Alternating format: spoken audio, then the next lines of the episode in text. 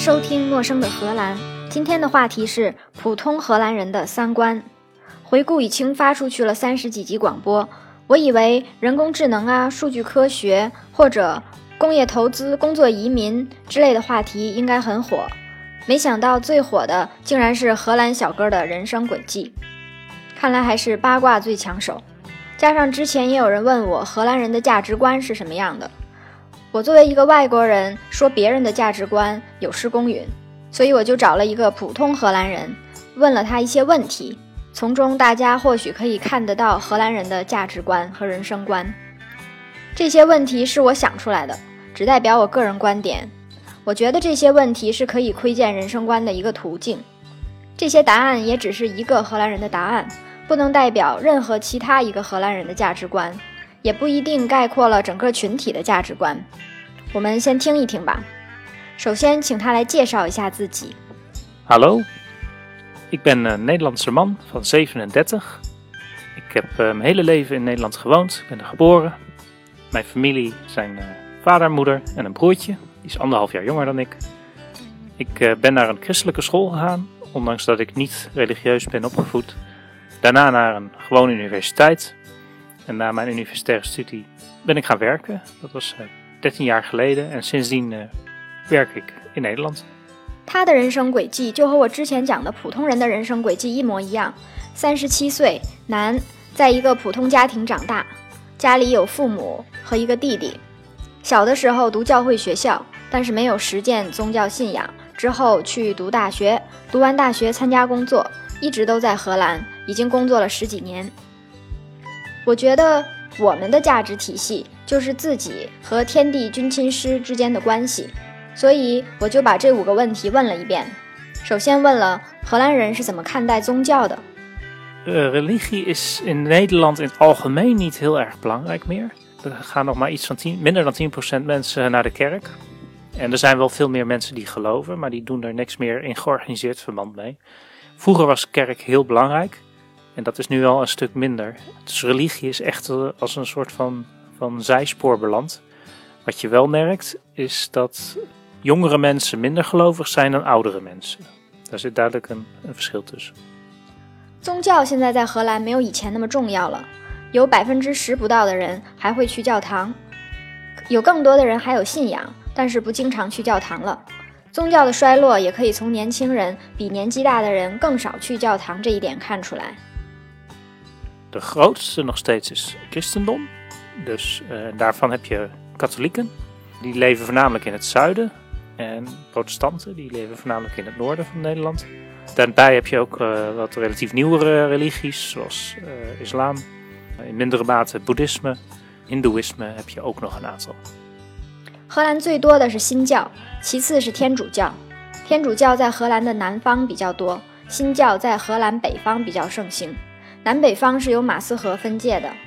天主教就是梵蒂冈教皇的那一派，相信旧约，教会有各种神职。有繁琐的仪式，新教是从北欧传过来的，信新约，不需要通过神职人员就可以和上帝沟通。荷兰还有一些比较新的教派，比如穆斯林、印度教、佛教也有一点点。问完天之后，我就打算问问地。我问他，荷兰人眼里自然有多重要 ？Natuur wordt wel gezien als een echt een voor stadsmensen als een uitlaatklep. Als mensen dus ze leven de hele dag in de stad. Als ze dus bijvoorbeeld uh, een weekend uh, vrij hebben, dan gaan ze heel graag wandelen of fietsen weg van de bebouwing en zoeken ze de rust en de ruimte op die de natuur heeft. 他说自然很重要，因为荷兰是一个非常小的国家，人口密集，田野、绿地、树林非常珍贵。 荷兰人一方面希望保持自然原始的样子，另一方面又在人为的改造自然。在古代的时候，修风车、修堤坝、湿地变良田。现在的很多自然保护区其实不是自然形成的，而是通过植入特别选育的草皮、树种、人造湖泊、引入特殊的动物，经年以后制造出了沙漠、丘陵、湿地、丛林。城里人喜欢周末的时候离开高楼大厦，去大自然里散步、骑车，把这些作为放松的方法。天地都聊完了，我才发现他的回答是荷兰文的。我们都觉得如果讲英文方便更多人听。所以以下就改成了英文。我问国王和王皇室在你们眼里有多重要？The royal family is very important in Dutch culture. It's historically the Dutch got their independence from the Spanish in the 1500s. The leader of that rebellion was one of four elders of the current king. So the royal family is directly linked to the very existence of the Netherlands. They have great symbolic value. They don't have much formal power. That's in the constitution. There are a monarchy, they're the official head of states, but they don't actually govern the country. There's a, a government that do that. But that symbolic function is very important in times of celebrations, grief, but also trade. The king is often going on trade missions to promote Dutch business promote Dutch products. Being a king, for some reason, is also is a great icebreaker in, in other countries. So they have a function in the national cohesion as in the promotion of the Netherlands. 皇室在荷兰的文化里是一个重要部分。16世纪，领导荷兰从西班牙人手里独立的，就是现在的王室家族。他们领导荷兰独立，虽然现在没有了权力，但是有很高的象征意义。他们是国家元首，但不参与治理国家。这一点也写在宪法里，国家由政府治理。不过，这个象征意义已经很重要了，在庆典仪式里，还有在贸易里。国王经常去别的国家促进贸易，推销荷兰的产品。国王的作用是提高国家凝聚力和完善荷兰的国际形象。问完了国王，自然就问到军亲师里面的亲。我问你们是如何跟父母相处的？Parents are in the Netherlands. very equal to their children. That's something that's relatively recently, but my generation, so people uh, 30, 40 years old and younger, they all are treated by their parents almost like equals. So when you're a younger child, they teach you things, and if you're naughty, they, they punish you. You also have a very big say in things you're going to do, like you have a say in what to do on holidays, where to go on holidays. Sometimes they let you choose what to eat, what you want to dress. Equality is very unique ways how parents interact with their children. It's also the other way around. Children see their parents not only as parents, but also as friends, as people you can trust and you can talk to and talk about all kinds of things and use their experience. 他觉得，在他的这个年纪的人，四十岁以下，在长大的过程里和父母是很平等的。在年纪很小的时候已经有发言权了， 比如休假的时候要去哪儿、吃什么、穿什么，这些都是自己可以决定的。孩子会把父母当成一个可以信任的人，讨论各种事儿，听听父母的经验。我觉得这个回答有点完美，就问他：父母告诉你什么事情是必须做的吗？父母有没有规定你日常的例行活动？Actually, my parents didn't tell me much about discipline. They tell me do your homework. I think discipline is, needs to be in the child itself. So you're not being told being disciplined, but you have to feel it yourself. And parents, in a way, maybe coach it. it. Differs a little bit between parents, but in general, I think you have a lot of freedom as a child. So if you choose not to be disciplined, as long as you don't do it too bad, they'll accept it. The routine of a day is, especially when you're a younger child, set by the parents. Have breakfast together, then you go to school, primary school that is. Sometimes you come home during lunch. The afternoon you go back, and then in the evening you do your homework, dinner. You can watch TV for an hour or so. Nowadays, use internet for an hour or so, or play a game or something, and that's it. So that's when you're a younger child. That's set by the parents. When you grow older, and usually that border is around age 12 and you start to do secondary education you, you get more responsibility and also more freedom so you can go into town a lot of times actually children get pocket money to buy their own clothes that way they learn to, to use money and to, to save money in a wise way and also give them responsibility in choosing what they want to wear instead of 他说：“父母对小孩没有什么特别的约束， 规则和纪律是靠小孩自己的感觉建立起来的。父母可以帮小孩实现这个纪律，但是不会强迫。如果一个小孩不喜欢约束，只要不是特别过分，父母就只能接受。父母倒是会规定日常的例行活动，比如在上小学的时候，早晨几点起床上学，中午回来吃饭，下午再去上学。晚上回来吃饭，饭后看一个小时电视。当然，现在的小孩可能会上一个小时的网，或者打一个小时的游戏，这些都是父母规定的。到了十二岁开始上中学以后，父母就不会规定这么多了。当然，孩子自己的责任也更大了。小孩可以决定是要去城里晃一下，还是去朋友家。而且，大部分的父母也不会帮小孩买衣服了，而是直接给孩子钱。我觉得。孩子的个人空间也可以反映父母跟子女之间的距离，所以我问了问题：是你在几岁的时候开始自己睡觉？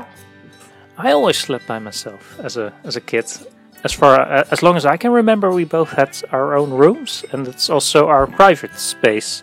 So I was not allowed in the room of my brother. My brother was not allowed in my room. My parents were allowed. Uh, when we grew a little older, they knocked on the door. They just didn't run into the room. That was really our own private space. 他说他有记忆就是自己睡的， 他弟弟是从几个月开始自己睡的。他们每个人有自己的屋子，自己的私人空间。他不能进他弟弟的屋子，他弟弟也不能进他的屋子。父母倒是可以进他们的屋子，但是到了十二岁的时候，父母要进他们的屋子，也不能直接闯进去，要敲门。我对这个话题感兴趣，是因为我觉得中国的父母跟子女之间的界限很不清楚。可能到二十几岁的时候，父母还是可以推门就进子女的房间，在物理空间上面界限不清，在关系中界限也不会很清楚吧。所以我问他，父母帮你做了哪些决定？My parents actually didn't make that many decisions, and very important life-changing decisions, so to speak. They have more like an advisory role. You can choose more or less the school you want to go to. If you want to go to one particular school, then you can do it. Same goes for university and what kind of, of subject you study. If you want to do something, there's no job to be found in it. Even then, they'll always let you do it. It's your own responsibility in the end. You can ask for advice. And that's where your friends come in and your parents again. It's not just you, you, especially your friends in your same age group have the same experience. So you can compare with their situation. You can ask them for advice in the end, you're ultimately responsible yourself, but it's not that you have to do it all all yourself. 他说，重大的人生决定，父母并没有参与，都是自己做的。要去哪个学校，要去哪个大学，就算要学的专业将来找不到工作，父母也不会阻拦。我问他，这样自己的压力会不会太大？因为自己要对自己的现状负全责，如果把自己搞到一个绝境，也没有别人可以指责。他说，也不是没有人可以商量。可以跟父母、还有朋友或者同学商量，尤其是朋友，大家年龄相仿，所处的情况也差不多，要做的决定也差不多。虽然最终都是要自己做最后的决定，但是整个过程还是有人陪伴的。跟父母的关系能这么平等，我猜跟老师之间也不会差很多。我又问，和老师的关系是怎么样的呢？Nowadays, teachers are also more equal.